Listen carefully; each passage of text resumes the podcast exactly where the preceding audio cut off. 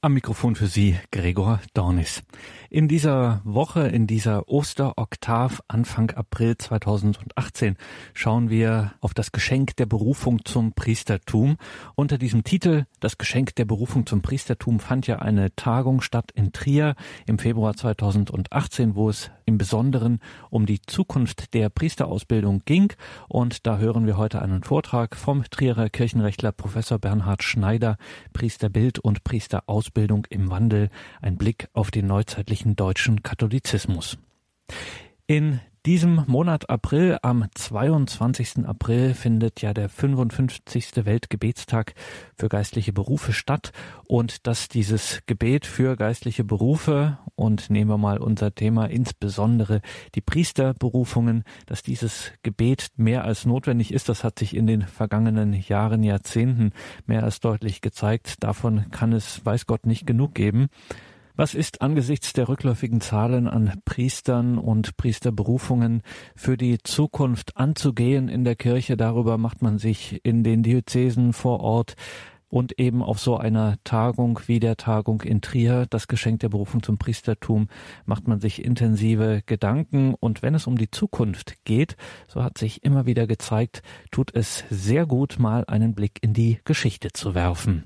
Das hat der Trierer Kirchenhistoriker Professor Bernhard Schneider bei der Tagung in Trier, das Geschenk der Berufung zum Priestertum, dann auch getan. Professor Bernhard Schneider kennt sich sehr gut mit dem neuzeitlichen Katholizismus, insbesondere in deutschen Landen aus. Und sein Thema war Priesterbild und Priesterausbildung im Wandel, ein Blick auf den neuzeitlichen deutschen Katholizismus.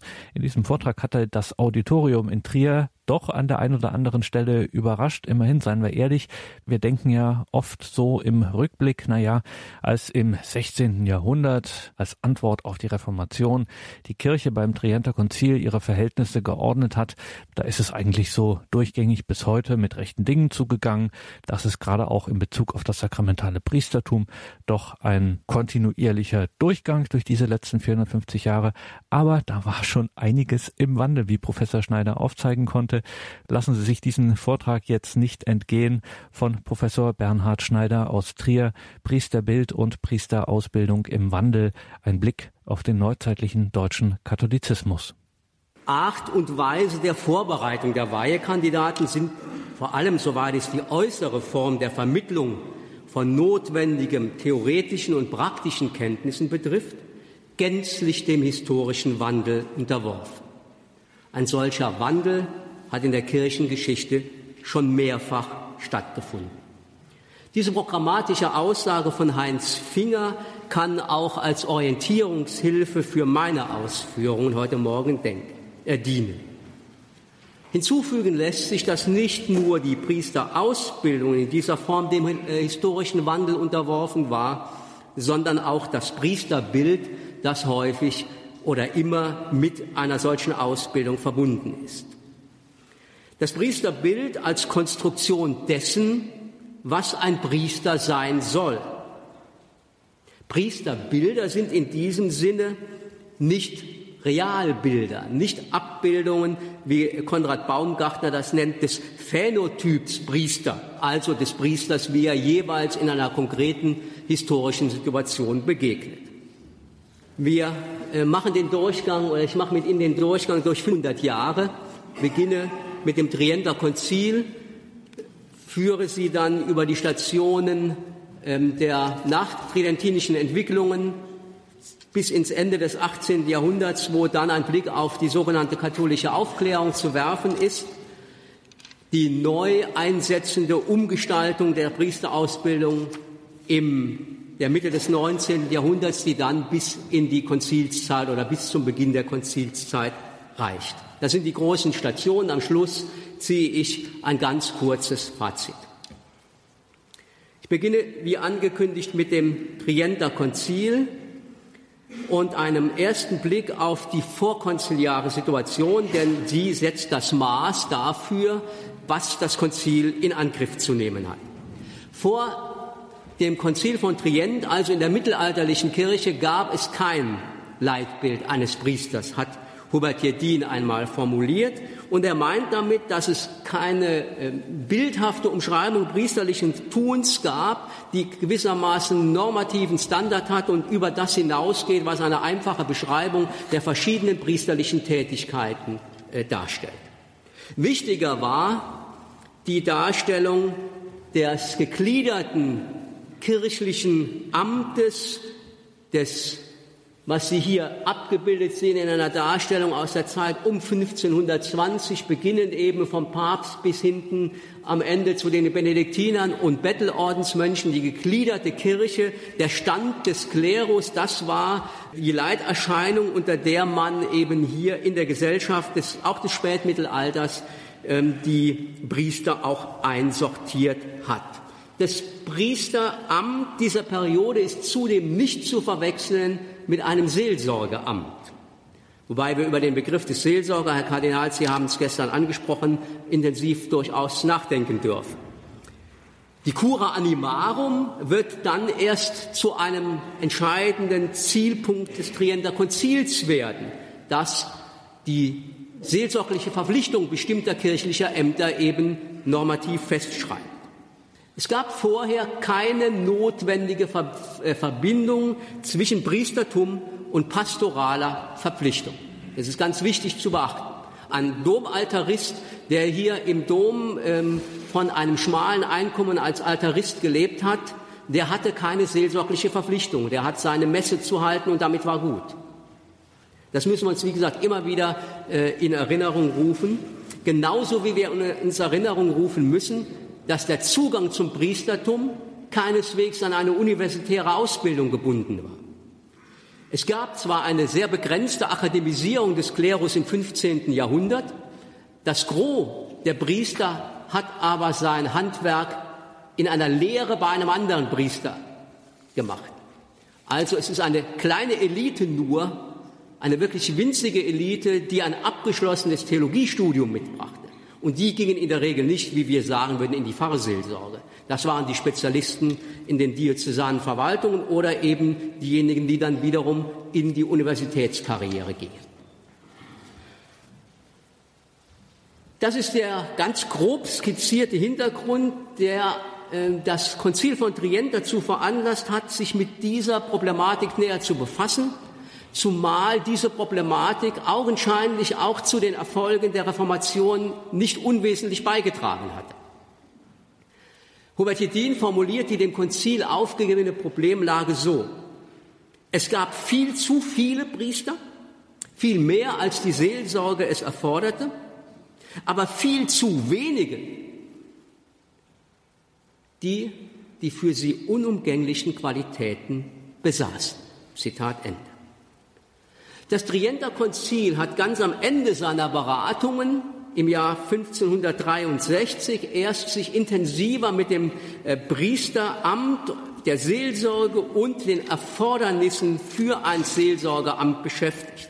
Es hat dabei selbst kein elaboriertes Priesterideal entworfen, sondern sich zum einen auf die Klärung der dogmatischen Fragen, was das Weihepriestertum angeht, beschränkt und hier vor allen Dingen den Akzent gelegt auf die wiederum Kontrastierung, auch das klang gestern bereits an bei Ihnen, Herr Kardinal, auf die Kontrastierung zur äh, lutherischen Umschreibung der Funktion in der Verkündigung des Wortes, also die Konzentration des Priestertums als Weihepriestertum auf den Vollzug des Messopfers. Das ist für das Konzil und die ganze nachtridentinische Entwicklung die, der herausragende Bezugpunkt in der Definition dessen, was ein Priester ist. Er ist derjenige, der amtlich dazu bestellt ist, das Messopfer zu verziehen. Die zweite äh, Fluchtebene der Diskussion ist die Seelsorgereform. In der Tat geht es um die Cura Animarum, und das ist wichtig, dass dieses Konzil gerade darin einen Schwerpunkt hatte, weil eben zu erkennen war, dass Seelsorge viel zu wenig bisher im Blick gewesen war. Aus dieser Seelsorgsorientierung heraus entwickelt man dann indirekt doch ein Priesterbild. Und zwar das Priesterbild, das in der Sessio 23 im Klerusdekret die Reformation festgehalten wird, ist das Bild vom guten Hirten. Gemeint ist der Hirt, der seine Schafe kennt, sie führt und mit Liebe umsorgt. Mehr entfaltet, theologisch durchbuchstabiert, biblisch grundiert wird das, äh, dieses Bild allerdings vom Konzil in diesem recht schmalen Text nicht. Im Zentrum steht mit dem Bild, ich wiederhole mich, die Ausrichtung auch des priesterlichen Dienstes nun auf die Seelsorge. Deshalb verlangt das Konzil auch die entsprechenden Qualifikationen für die Kandidaten. Und es verlangt die Residenz der Amtsinhaber vor Ort. Das musste wieder neu eingeschärft werden, weil durch die bekannte Tatsache, dass man mehrere Pfründe innehaben konnte, man zugleich eben Pfarrer in Koblenz, Pfarrer in Brünn und dann auch noch Pfarrer äh, irgendwo im Trierer Beritt sein konnte. All das ist, äh, sofern man nicht heilig äh, ist, kaum in einer Person zu lösen. Das Problem der Wundenkumulation war eines der ganz großen herausragenden Problem. Nur in diesem Kontext ist jetzt zu verorten, was das Konzil von Trient im Rahmen dieser Klerusreform über die Ausbildung des Klerus zum sogenannten Seminar aussagt. Das berühmte Seminardekret des Trienter Konzils. Erst gegen Ende des Konzils setzt sich nämlich die Erkenntnis durch, dass die bisherigen Zugänge zum Priestertum nicht für genügend qualifiziertes Personal sorgen. Man sucht also nach neuen Zugänglichkeiten. Dafür findet sich im äh, Konzilstext die zwei Bezeichnungen. Einmal die Bezeichnung Seminar, was so viel wie übersetzt Pflanzschule heißt, also ein, eher ein gärtnerischer Begriff, ein landwirtschaftlicher Begriff, die Pflanzschule, das Seminar, oder Synonym Kolleg. Das ist ein Begriff, der gut etabliert war im universitären Bereich des Mittelalters. Ziel war es mit dieser neuen Einrichtung, die dem Diözesanbischof unterstehen sollte, eben eine neue Zugangsmöglichkeit für eine bestimmte Anzahl, ich zitiere, an Jungen der Stadt und der Diözese zu schaffen, die in einem Kolleg zu verpflegen, religiös zu erziehen und in den kirchlichen Lehren zu unterrichten waren. Aufnahmefähig waren Jungen ab dem zwölften Lebensjahr, die bereits lesen und schreiben konnten und aus einer legitimen Ehe stammten. Besonders gerichtet war das äh, Angebot an Söhne armer Leute explizit so im Text festgehalten, also damit an junge Männer, junge Menschen, Jungen, die sich keinen Universitätsbesuch leisten konnten. Insofern war die Gründung, die angeordnete die äh, Gründung von Diözesanseminaren in allererster Linie ein Akt der karitativen Diakonie. Theologische Inhalte waren im Stoffplan, den das Konzil hier beschreibt, nur in ganz basaler Weise vorgegeben und das auch nur als auswendig zu lernender Stoff. Ediskere heißt es ausdrücklich. Die Heilige Schrift, die kirchlichen Bücher, die Predigten der Heiligen. Seelsorge scheint auf wiederum als auswendig zu erlernende rituelle Praxis. Das theologische Anforderungsprofil kann nur als äußerst bescheiden beschrieben werden. Halten wir fest, und das ist wichtig auch für die anderen Kapitel, es ging um eine zusätzliche qualifizierte Ausbildungsmöglichkeit und nicht darum, das Priesterseminar an die Stelle der Universitätsausbildung treten zu lassen. Mit dem Seminardekret war im Übrigen auch nicht vorgeschrieben, dass alle zukünftigen Priester dort zu leben hatten, sondern es war eben für eine begrenzte Anzahl von Jungen eben eine zusätzliche Möglichkeit. Zweites Kapitel, die nach konziliaren Entwicklungen, also nach Konziliar, nach dem Konzil von Trient, die bis in das 18. Jahrhundert reichen. So wichtig die Dekrete, die Texte des Konzils auch waren, so waren sie doch zunächst einmal wie alle Reformen, auch unsere Diözesansynode, nur ein Stück Papier. Ob sie in der Praxis Erfolg hatten, ist in der Forschung mit Blick auf das Trienter Konzil sehr umstritten. Zu beachten bleibt dabei, dass selbst bei einem unterstellten Erfolg der Erfolg sich nicht in Jahren und Jahrzehnten einstellte, sondern in Jahrhunderten. Etwa hier im Trierischen kann man nach 200 Jahren davon reden, dass ein größerer Teil der Trienter Reformbeschlüsse in Praxis umgesetzt war. Große Differenzen nach Regionen und Ländern. Auch die Entwicklung der Priesterseminare war keine schlichte Erfolgsgeschichte. Klaus Ganzer meint zwar, dass die Trienter Reformdekrete dort die nachhaltigsten Erfolge hatten, also im Bereich der Priesterausbildung und der Gründung von Priesterseminaren, während Peter Herrsche vom vollständigen Scheitern der Priesterseminare spricht. Er meint das mit Blick auf die Diözesanseminare.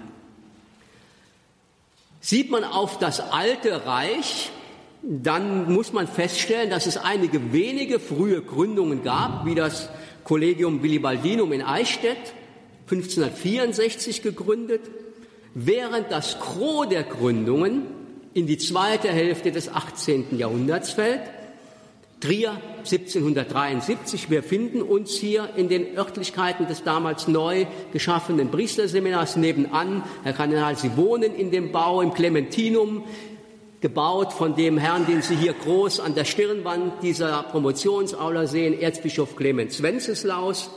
Münster 1776, Paderborn 1777. Die Regel waren die späten Gründungen, nicht die frühen.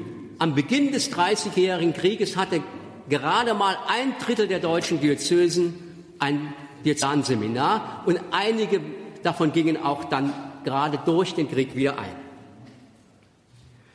Selbst wenn ein Diözesenseminar eingeführt wurde, darf man sich hier nicht von der Annahme leiten lassen, dort hätten alle zukünftigen Priester gelebt und ihre Ausbildung erhalten. Dafür waren sie regelmäßig viel zu klein. Etwa im Münsteraner Seminar 1776 gegründet, war Platz für 15 bis 20 Kandidaten. Im besten Fall hat man nachweisen können, hat ein Drittel der Diözesanpriester die Ausbildung im Seminar. Im besten Fall. Häufiger war mittlerweile im 18. Jahrhundert der Besuch einer Universität und viele Kandidaten haben ihre theologische Ausbildung an einem Jesuitenkolleg, also an einem Jesuitengymnasium mit angeschalteten Kursen für Philosophie und Theologie erhalten. Selbst im 18. Jahrhundert war das Modell der Lehre bei einem Priester, bei einem anderen Priester immer noch nicht ausgestorben. In Deutschland weniger geworden, in Süditalien noch immer die Regel. Auch hier ganz kurz festzuhalten mit Peter Herrsche, ich zitiere, das quasi Ausbildungsmonopol bekam das Priesterseminar erst im 19. und 20. Jahrhundert. Vorher bestand niemals eine strikte Verpflichtung, ein Seminar zu besuchen. Die nachtridentinischen Reformkräfte griffen die tridentinischen Vorgaben für einen auf die Seelsorge ausgerichteten Klerus auf konkretisierten sie und geißelten die weiterhin bestehenden Missstände in der Seelsorge mit scharfen Worten. So schreibt der Gelehrte am Germanicum in Rom ausgebildete Trierer Weihbischof Peter Binsfeld in seinem pastoraltheologischen Handbuch am Ende des 16. Jahrhunderts. Auch davon war gestern schon die Rede. Er greift auf das AT zurück. Sie weiden sich selbst, aber nicht ihre Herde. Was verloren ist, suchen sie nicht. An vielen Orten ist, man kann es nur mit Schmerzen sagen, der Priester so wie das Volk. Zitat Ende. Hier beschreibt Peter Binsfeld das Ideal des guten Hirten als normatives Leitbild. Und im Selbstbild des nachtridentinischen Klerus ist dieses Bild tief verankert. Eine Auswertung von Predigten aus der Zeit 1660 bis 1710 hat das nachdrücklich bestätigen können. Das ist das wichtigste Bildmotiv, was hier ähm, in Predigten zum Priesteramt aufgerufen wird. Klagen wie die von Binsfeld sind zunächst einmal Klagen. Es ist nicht einfach ein Abbild der Realität. Gleichwohl haben wir durch die Forschungen an den Visitations Akten, etwa für das Erzbistum Trier, aber auch für das Erzbistum Köln, hinreichend äh, gute Studien gewinnen können, die einiges davon verifizieren und auch deutlicher ein Realbild des Phänotyps Priester aufzeigen können. Es begegnet, bitte äh, zugespitzt in der Summe, nie ist die Einzelperson gemeint bei einer solchen Charakterisierung. Es begegnet ein Klerus, der seine Tätigkeit als routinemäßig ausgeübten Beruf zum Lebensunterhalt vollzieht und sich in Bildung, Gehabe, Kleidung und Lebensstil nicht sonderlich vom Volk unterscheidet. Bis zur Mitte des 18. Jahrhunderts waren dann einige signifikante Erfolge eingetreten. Immerhin das. Man, mit Erfolg hatte man die dauernde Anwesenheit in der Pfarrei eingefordert. Auch die Sakramentenspendung und die Feier der Eucharistie vollzog der Pfarrklerus nun andächtiger und pflichtbewusster als am Beginn der Reform. Echter seelsorglicher Eifer über das gebotene Mindestmaß hinaus war noch immer nicht weit verbreitet. Ebenso wenig war die Bereitschaft einfach da, sich intensiv in der Katechese und Glaubensverkündigung zu engagieren. Die sogenannte Christenlehre als Zusatzpflicht war über Jahrhunderte immer wieder äh, ein Desiderat, das die Visitatoren den Priestern in ihr Pflichtenbuch einschreiben mussten. In der Lebensführung des Klerus blieb vor allem das Laster der Trunksucht noch immer eine oft monierte Schwachstelle, während die Klagen über den Konkubinat deutlich zurückgingen. Es gibt einen interessanten Reisebericht, sicher etwas tendenziös von Georg Forster. Auf dem Weg nach Frankreich kommt er durch die Eifel und beschreibt dann wunderbar die rotglühenden, von Schnaps rotglühenden Nasen der Eifelpasteure. Die Pfarrer selbst waren und blieben in ein Netz vorwiegend rechtlich bestimmter Beziehungen zum Patronats und Zehntherren. Ah, das ist der gute Hirt nochmal, Entschuldigung, das habe ich gerade übersprungen. Sie sehen auch an dieser Darstellung aus der ähm, eine, eine Grabepitaph in Münster-Maifeld, also in unserem alten Erzbistum Trier, ein Stiftskanoniker, der hier sich in seinem äh, Grabepitaph bewusst auf das Vorbild des guten Hirten nochmal bezieht und damit selber sich in die Pflicht als Seelsorger nimmt. Ja, die rechtlichen Beziehungen, in denen ein Priester stand, symbolisiert hier dieses Bild. Es stammt zwar schon aus dem Spätmittelalter, aber am rechtlichen Gefüge hat es sich auch in der nachtridentinischen Zeit daran wenig geändert. Besonders spaßig und schön finde ich in dieser Klage die Epistola de Miseria Curatorum et Plebanorum, die Haushälterin, die mit dem Kochlöffel über dem armen Pfarrherrn hier droht und ihn auch noch verfolgt. Nicht genug, dass hier der Bischof, der bischöfliche Visitator, der Küster, der Patronats- und Zehntherr und natürlich auch noch der Bauer äh, hier ihn umlagern und bedrängen. Also die Miseria äh, des Pfarrklerus ist hier recht schön ins Bild gerückt. In der Tat wurde häufig gestritten vor Gericht und wir haben hinreichend Zeugnisse auch, dass es in diesem Geflecht der Beziehungen auch zu handgreiflichen Übergriffen kommt, an denen auch Priester beteiligt waren. Gestritten wurde über geschuldete Heufuhren, das Brennholz, die Baulast an Pfarrhaus und Kirche oder auch die Pflicht des Pfarrers für die Gemeinde, das Zuchtvieh im Stall zu halten. Daher ist die Realität äh, in der Tat so, dass man äh, die Klage über eine Verbauerung des Klerus nicht einfach von der Hand weisen muss. Tatsächlich lebten nicht wenige Priester vom Ertrag ihrer eigenen Landwirtschaft.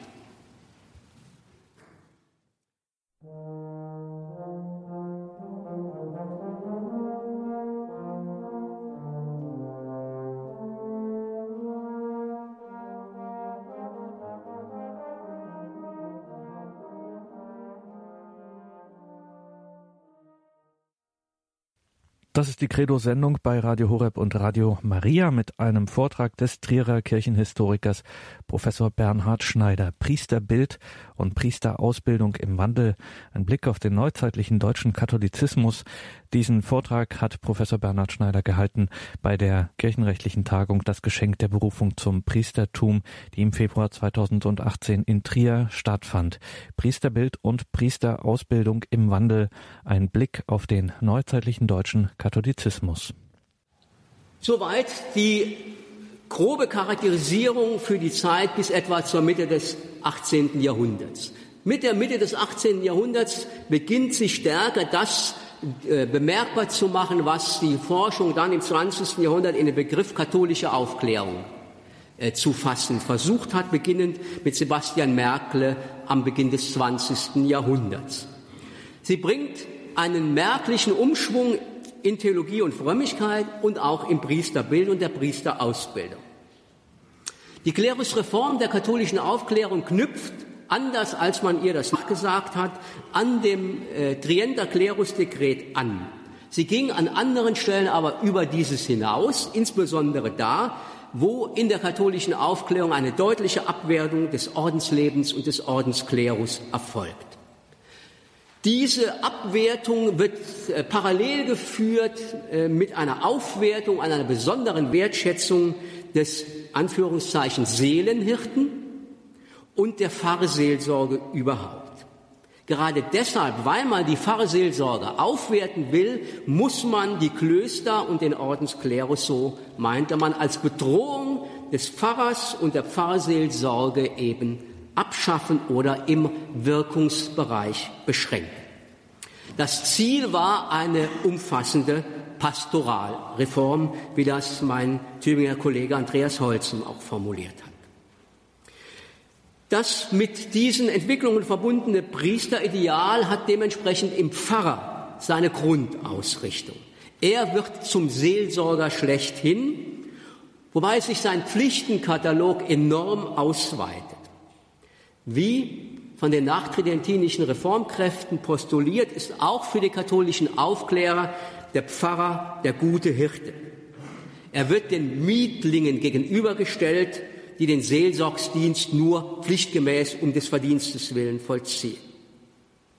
Der gute Hirt ist aber nicht nur für das Seelenheil der Menschen im engeren Sinn verantwortlich, nein, als Lehrer und Erzieher des Volkes sowie als Armenfürsorger ist er auch für dessen weltliche Existenz wenigstens mitverantwortlich. Damit ist sein Amt nicht einfach mehr sakral bestimmt, und er steht auch nicht mehr als einziger Vermittler des Heils den Menschen schlicht gegenüber. Der Priester ist das auch, aber seine amtliche Autorität gründet nicht allein darin, sondern in seinem gesamten Verhalten als Vater, Lehrer, Freund, als Mitbürger und unter den Vorzeichen eines staatskirchlichen Modells am Ende des 18. Jahrhunderts auch als Diener und Beamter des Staates. Er ist verantwortlich für die Sorge um das Wohl des Menschen, die Glückseligkeit, beliebte Vokabel dieser Zeit, die Glückseligkeit von Mensch und Staat. Das Seelsorgeideal der katholischen Aufklärung ist mit einem Begriff, den man damals äh, häufig verwendet, ganz gut charakterisiert. Der Priester ist Religions- und Volkslehrer. Religions- und Volkslehrer. An die erste Stelle der Hirtenpflichten tritt nämlich die Verkündigung. Genau, äh, das zeigt sich etwa deutlich, um wieder auf Clemens Wenceslaus Bezug zu nehmen, an einem Hirtenbrief, den er 1783 in seiner Eigenschaft auch als Fürstbischof von Augsburg herausgegeben hat. Er ist nicht weniger als 165 Seiten lang, gerichtet an seinen Diözesanklerus in Augsburg, geschrieben von keinem anderen als Johann Michael Seiler. Der Lohn dafür war die Professur in Dillingen. Müssen wir sehen, was ich so als Ghostwriter dann mal verdiene. Ne? Ohne Ausnahme soll nach diesem Hirtenbrief der Priester die Menschen zur Erkenntnis der Wahrheit führen und sich in seinem Amt in Liebe für sie opfern, was den guten Hirt wiederum im Unterschied zum Lohnhirt ausmacht. Die Akzentuierung des Belehrenden und Moralischen barg gewiss Gefahren. Und kein geringerer als Johann Michael Seiler hat sie selbst gesehen.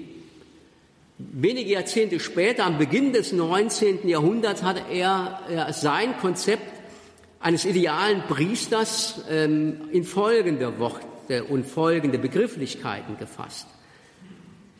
Er schalt die allzu sehr auf weltliche Dinge, Künste und Wissenschaften bedachten Priester als Zeitgeistliche und wollte von ihnen abgehoben wissen die Geistgeistlichen. Als Zeitgeistliche galten allerdings eben nicht diese wissenschaftsverliebten Priester, sondern auch diejenigen ohne Bildung, die nennt er erdverhaftet, erdenschwer. Die Geistgeistlichen sollten beseelt sein vom Heiligen Geist aus dem Studium der Heiligen Schrift und der Kirchenväter heraus eine christozentrische Herzensfrömmigkeit entwickeln und vermitteln. Insofern sehen Sie, es ist jetzt wirklich durch die einfallende Sonne erschwert, einen solchen aufgeklärten Priester, der hier im Blick auf das Kreuz Christi und in der Hand die Heilige Schrift, also ein solches Idealbild des Geistgeistlichen, äh, der katholischen Aufklärung darstellt, ausgerichtet auf die Person Jesu Christi, gestärkt aus der Begegnung mit ihm in der Heiligen Schrift, ist er in der Lage, seine priesterliche Existenz als Volks- und Religionslehrer zu führen. Und er zeichnet sich in seiner Lebensführung durch edle Liebe, Großmut, Ruhe und Demut aus. Die Frömmigkeit dieser Priester sollte jenseits sowohl moralisierender Reduktion wie dogmatisch erstarrter Theologie sich bewegen und sie sollte sich auch nicht beschränken auf die in äußerlichen Formen verfangenen kultischen Rituale. Kritisch stand Seiler dementsprechend dem Kultdiener genauso gegenüber wie dem Staatsdiener. Denn die Versuche, die, das, den Priester, den Pfarrer vor Ort für die Staatsinteressen zu instrumentalisieren, beobachtete er kritisch. Genau diese Instrumentalisierung ist erfolgt besonders ausgeprägt im josephinischen Österreich der 1780er und noch äh, beginnenden 1790er Jahre. Von diesen josephinischen Pfarrern wurde verlangt, dass sie von der Kanzel eben nicht nur das Wort Gottes verkündigen, dieser äh, Staatsdiener als Volks- und Religionslehrer, sondern auch werben für die damals neu entdeckte Pockenimpfung. Er soll idealerweise auch eine Musterlandwirtschaft führen und seine Bauern in dieser Art und Weise auch zum zeitlichen Wohl verhelfen. Er ist Vorsteher des Armenfürsorgeinstituts, das, man merke es, Josef II. in seinem äh, Erblanden einführt, ein bemerkenswerter Zug. An der Spitze soll der Priester stehen. Kirche und Staat sollten dementsprechend idealiter gemeinsam die Menschen bei ihrem Streben nach Glückseligkeit im Diesseits wie im Jenseits fördern. Was bedeutet das für die Theologenausbildung? Es hat Konsequenzen, diese Reform des Priesterbildes, die Reform der Theologie auch für die Priesterausbildung. Verkündigung und Pastoral sollten professionalisiert werden. Das ist ein Prozess, der ab dem späten 18. Jahrhundert gesamtgesellschaftlich eine ungeheure Dynamik erhält und in dieser Dynamik stehen wir noch immer. Professionalisierung ist einer der großen Megatrends, des, äh, die mit dem 18. Jahrhundert beginnen, denen sich auch die Kirche nicht entziehen konnte, auch nicht in der Priesterausbildung. Das zeigt sich weniger zunächst in einer Ausdifferenzierung der Seelsorgefelder, das kommt später, als zunächst einmal in höheren Ansprüchen an die Priesterausbildung. Konkret in einer Reform des Theologiestudiums, das in Wien Rautenstrauchsche Modell entwickelt wurde und dann im katholischen Deutschland nach und nach implementiert wurde, 1784 auch hier in Trier. Das bedeutet eine Ausdifferenzierung des Fächerkanons in der Theologie, die Pastoraltheologie als Lehre von der Seelsorge in Verbindung mit Liturgiewissenschaft und die Kirchengeschichte kommen damals in den Fächerkanon der Theologie und es erfolgt gleichzeitig eine merkliche Aufwertung der biblischen Fächer, ähm, während die Dogmatik etwas äh, dem gegenüber zurücktritt. Die staatskirchlich geprägten Reformen im josephinischen Österreich bringen dann auch das Modell des Generalseminars 1783 hervor, Geschaffen nicht von den Bischöfen, sondern geschaffen vom Kaiser höchst selbst. Zwölf davon verteilt über das ganze österreichische Herrschaftsgebiet, geregelt von Kaiser und dem Hof, völlig entkoppelt von der äh, Aufsicht und der Tätigkeit der Diözesanbischöfe, sollten in diesen Generalseminaren Welt- wie Ordenspriester ihre Ausbildung erfahren in einer Regelstudienzeit, die auf sechs Jahre festgeschrieben wird. Das josephinische, vom Staat eingeführte Generalseminar bringt zum ersten Mal die Verpflichtung zur Ausbildung im Seminar. Das staatskirchliche Modell bringt es. Das Modell macht Schule, wenn auch in abgespeckter Form. 1805 entdeckt man das im Zuge der Reformen in Bayern und deklariert das Georgianum, das herzogliche Georgianum in München zum bayerischen Generalseminar, in dem die Kandidaten nun auch wenigstens einen Teil ihrer Ausbildung verbringen mussten, wenn sie dann auf, ein, äh, auf eine Seelsorgestellung äh, im Herzogtum Bayern gelangen wollten. Damit sind wir bei einem der weiteren dramatischen Einschnitte in der Kirchengeschichte, das, was ich bei Ihnen als Kenntnis einfach voraussetzen muss und nur mit den Stichworten Französische Revolution, Säkularisation und Reorganisation der äh, Kirche im Bereich des Deutschen Bundes am Beginn des 19. Jahrhunderts einfach in Erinnerung rufen darf. Das bedeutet einerseits einen massiven Bruch, die geistlichen Territorien verschwindet, die Germania Sacra geht 1806 mit dem Reich unter, zugleich wirken aber Impulse sowohl der katholischen Aufklärung als auch des Staatskirchentums josephinischer Prägung noch bis in die Mitte des 19. Jahrhunderts nach. Es erstaunt manchmal, wie es plural der Katholizismus sich in der ersten Hälfte des 19. Jahrhunderts darstellt. Ganz anders als dann in der sogenannten pianischen Periode ab der Mitte des 19. Jahrhunderts bis eben zur Mitte des 20. Jahrhunderts. Diese unterschiedlichen theologischen und kirchenpolitischen Orientierungen im deutschen, in Anführungszeichen, Katholizismus hatten jeweils auch Konsequenzen für das Priesterbild und das Verständnis der Seelsorge.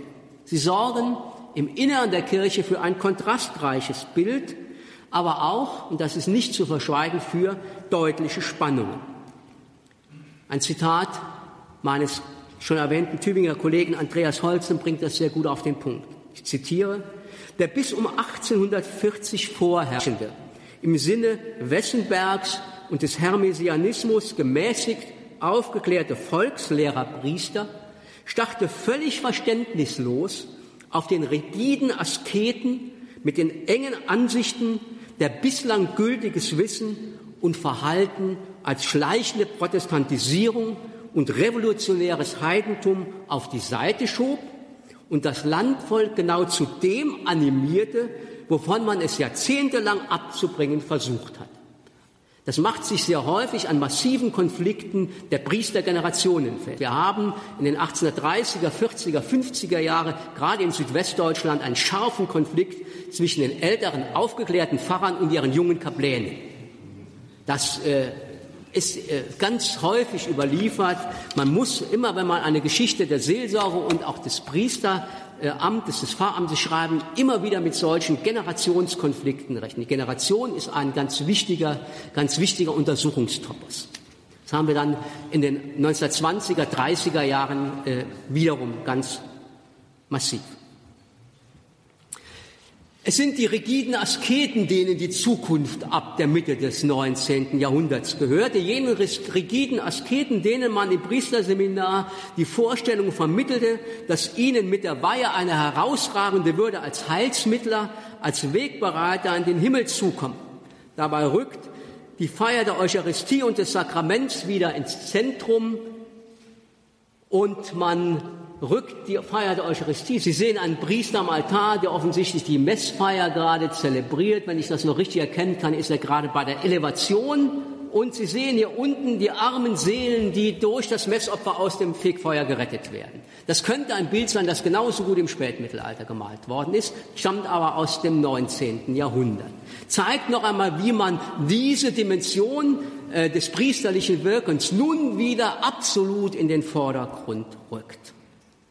Den Geweihten umgab nach gängiger Meinung, das wird bis in die breite Bevölkerung durch Katechismusunterricht und so weiter ähm, auch vermittelt, eine Aura, eine sakrale Aura, eine Aura, die den Priester scharf von seinen Mitmenschen abgrenzt. Das hat sich bis in die Bezeichnung der Priester in der Bevölkerung äh, dokumentiert. In meinem moselfränkischen Dialekt, den ich als Muttermilch sozusagen genossen habe, hieß der Pfarrer vor Ort nicht anders als der Herr, der Herr. Und viele Erzählungen belegen, mit welchem Respekt, ja mit welcher Angst man diesem Herrn begegnet ist. Wenn man ihm von weitem gewahr wurde, hat man sich schnell verkrochen, denn sonst musste man vor ihm niederknien. Und im Zweifelsfall waren die Straßen der Eifeldörfer nicht so sauber und auch nicht so steinfrei, als ob man da gerne niedergekniet hat.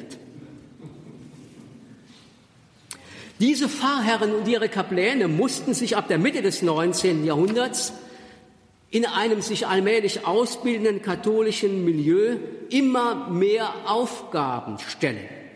Kontrastierend zu dieser im Priesterbild angelegten vorrangigen Orientierung auf das äh, Messopfer wurden sie nun zu Gründern katholischer Vereine, denen sie als Präses vorstanden. Sie mussten Wahlarbeit für die katholische Zentrumspartei leisten. Sie mussten sich um die katholische Presse kümmern, sich um Ordensleute bemühen, die in ihren Pfarreien Kindergärten, Waisenhäuser oder gemeindliche Krankenstationen aufbauten. Pfarrer entwickelten sich zu dem, was Olaf Blaschke einmal zugespitzt formuliert hat, Milieumanager. Um sie herum wird das katholische Milieu aufgebaut. Das trifft natürlich mehr die Städte und die Industrieregionen als das äh, Land, etwa hier in unserem Bistum die Industrieregion an der Saar. Aber selbst ein Eifelpfarrer musste sich um den Mütterverein kümmern, den Kirchenchor, eine ganze Serie eben von solchen Organisationen. Hinzu kommt, dass mit der funktionalen Differenzierung der Gesellschaft, um es mit Luhmann auszudrücken, auch im Diözesanklerus Prozesse der Spezialisierung einhergingen. Sie brachten nun auch die Typen des hauptamtlichen Verbandsfunktionärs, des Journalisten und Politikers hervor. Ich rede vom Klerus. Um auch hier Beispiele aus dem hiesigen Beritt zu nennen, verweise ich etwa auf einen von Bismarcks am meisten geliebten Feinden, den Trierer Presskaplan Georg Friedrich Dasbach, dessen Grab Sie, na, das ist jetzt noch ähm, ein Bild, das Ihnen als Vereinspräse zeigt. Genau hier haben wir Dasbach und das von ihm gegründete St. Paulinusblatt, noch unsere heutige äh, Bistumszeitung. Hier sehen wir eben Priester im Zentrum bei der Gründung eines katholischen Kaufleutevereins und weil es eben auch anklang, hier sehen Sie Hieronymus Jägen, äh, eben jenen Laien, Bankdirektor und äh, Landtagsabgeordneten, für den ich eben diesen Seligsprechungsprozess als Vizepostulator führe. Äh, also mir ging es aber darum, hier ist übrigens auch Dasbach wieder zu erkennen. Also es sind Priester, um die herum dieses Milieu konstruiert wird. Sie sehen hier eine weitere wichtige Gestalt, ebenso berühmt wie umstritten, Kirchenrechtler am Trierer Priester sind einer der Vorgänger, einer der prominentesten Vorgänger von Kollegen Ohli. Mal schauen, ob er es so weit bringt. In der Prominenz wie Ludwig Kaas, der hier äh, gezeigt wird in diesem Bild bei der Unterzeichnung des Reichskonkordats 1933 im Vatikan mit Eugenio Pacelli als Kardinalstaatssekretär, dessen Intimus äh, über viele Jahre und Jahrzehnte war, auch in der Zeit, als er im äh, Exil während der NS-Zeit äh, im Vatikan lebte. Den Verbandsfunktionär zeige ich Ihnen hier mit Johannes Müller, dem Präses der katholischen Mannesjugend, hier bei einer Versammlung 1934 an der Saar, bei der 50.000 Jugendliche aufmarschiert sind, äh, um den katholischen Willen zu demonstrieren gegenüber dem damals ja schon ähm, von den Nazis beherrschten Deutschland. Die Saar war ja noch nicht äh, 34 eingegliedert in das Reich. Das ist übrigens nicht der Hitlerschwur, das ist der Treuschwur der katholischen Jugend. Auch das muss man immer wieder sagen, um nicht Irritationen hervorzurufen. Leicht lässt sich erahnen, welche Spannungen aus solchen Lebensentwürfen für das Priesterbild entstanden. Spannungen, die nicht zuletzt aus dem äh, Kontrast entstanden zwischen der möglichst weltabgeschiedenen Ausbildung, einem Priesterbild als sakralem Heilsmittler und dieser tief im gesellschaftlichen Leben verankerten Wirkung. Es waren Spannungen, für die Person des Priesters, der bei seiner Fülle an weltzugewandten und weltgestaltenden Tätigkeiten doch in der Distanz zur Welt leben sollte und zu den Weltmenschen. Es war die Spannung zwischen der ihm im ultramontanen Bild des Heilsvermittlers auf die Schulter gelegten Verantwortung für das Seelenheil der ihm anvertrauten und seinen realen Erfahrungen des Scheiterns. Denn auch um 1900 waren Elemente von Säkularisierung schon nicht mehr zu übersehen. Die neutrale soziologische Beschreibung eben dieses Geschehens als Säkularisierung lässt leicht vergessen, welche persönliche Katastrophe es für einen Priester mit diesem Priesterbild bedeutete, wenn ihm seine Schäfchen davonliefen. Nicht von ungefähr blühte damals gleichzeitig im Klerus die Herz-Jesu-Verehrung in besonderer Intensität, denn sie bot im Anschluss an das Leiden Christi eine geistliche Kompensation für die eigenen Erfahrungen zurückgewiesen oder gar verachtet zu werden. Spannungen ergaben sich auch aus dem integralistischen Weltbild dieser Zeit, das mit dieser Führungsaufgabe des Klerus eben verbunden war. Diesen klerikalistischen Anspruch und äh, Führungsanspruch formulierte der Trierer Bischof Michael Felix Korum, dem der zweite Flügel des Seminars zu verdanken ist, das sogenannte Felixianum, im Gewerkschaftsstreit am Ende des 19. Jahrhunderts folgendermaßen.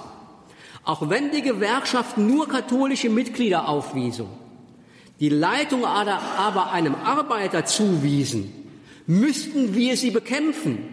Alles kommt darauf an, dass die Geistlichen die katholischen Arbeiter in der Hand behalten. Das ist integralistisches Kirchenmodell pur. Das provozierte natürlich auch Widerstand, nicht nur in den Arbeitern, sondern äh, in der breiten Gesellschaft, sodass, ich kann darauf nicht näher eingehen, zum Bild des Priesters auch das Antibild des Priesters in einer intensiven antikatholischen Bewegung des 19. und 20. Jahrhunderts dazugehört. Was bedeutet all dies nun für die Ausbildung des Priesters in dieser strengkirchlich ultramontanen Ausrichtung. Viele Ausbildungsstätten, darunter auch Universitäten in katholischen geistlichen Territorien, verschwanden durch Revolution und Säkularisation, so auch hier die Trierer Universität 1798. Es werden neue Universitäten gegründet in Bonn, in Breslau, in Tübingen. Es sind staatliche Universitäten, in denen nun der Staat neben evangelisch-theologische Fakultäten katholisch-theologische Fakultäten installiert. Was den Bistümern hier bleibt, ist, dort Konvikte einzurichten, Albertinum etwa, und es bleibt ihnen diözesane Priesterseminare nach der Theologenausbildung. Diese Konvikte und dieses Modell der Theologenausbildung in der Universität avanciert nun aber für die strengkirchlich ultramontanen Kreise zu dem Feindbild schlechthin im 19. und 20. Jahrhundert.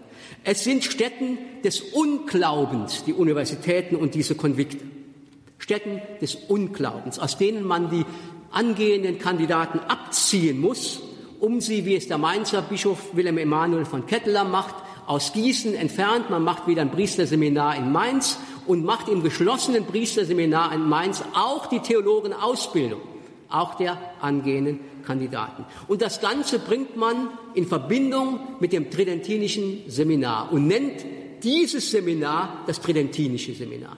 Eine Fehldeutung, eine klassische Fehldeutung, die kaschieren sollte, dass man ein völlig neues Institut hier gegründet.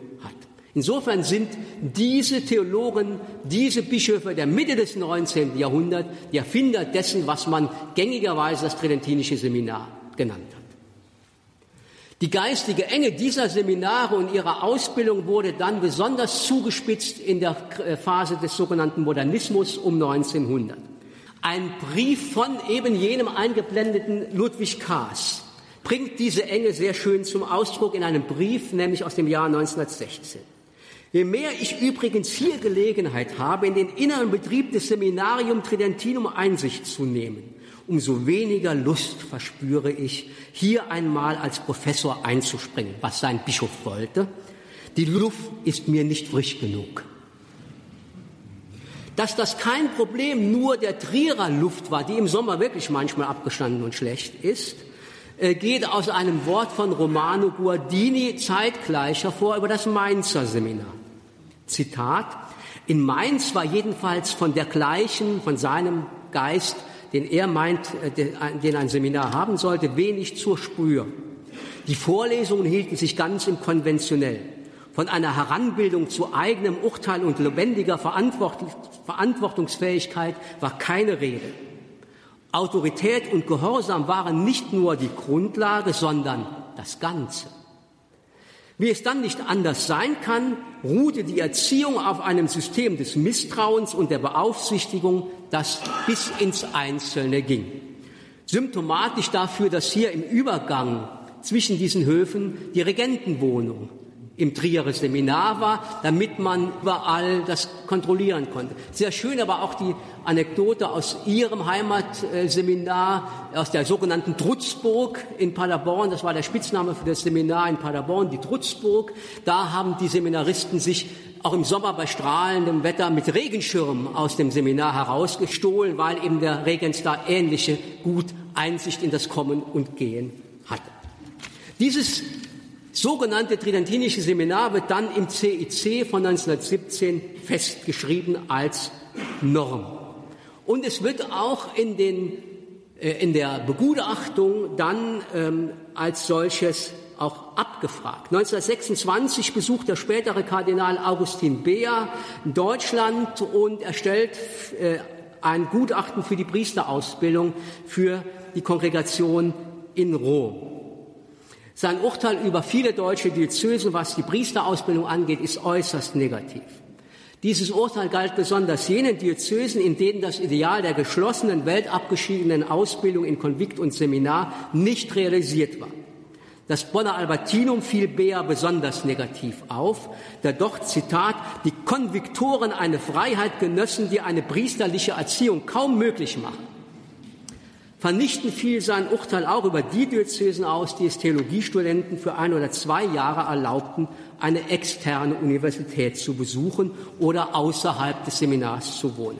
Trier dagegen ein ganz kurzes Fazit. Es gibt zwar ein für alle Zeiten gültiges Dogma vom Priestertum, aber keine für alle Zeiten gültiges Priesterideal.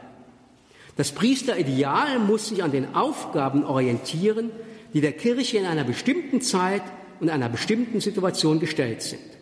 Zitat Hubert Jedin. Das schließt Akzentuierungen und Zuspitzungen ausdrücklich ein, die rückblickend dann durchaus auch die Gefahr bergen einer Einseitigkeit. Das gilt aber für den guten Hirten der nachdentinischen Ära nicht anders wie für den katholisch-aufklärerischen Religions- und Volkslehrer oder den sakral überhöhten Priester der pianischen Periode. Es hat sich gezeigt, und damit schließe ich, dass auch die Form der Priesterausbildung wiederholt im ganzen gravierenden Maß dem Wandel unterlag.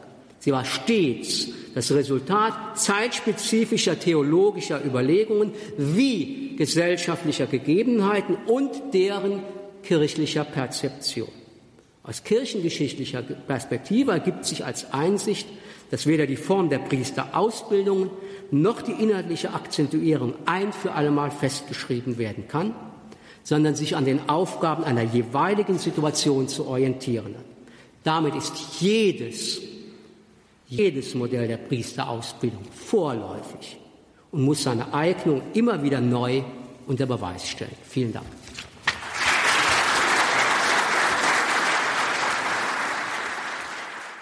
Das sagt Professor Bernhard Schneider, Priesterbild und Priesterausbildung im Wandel.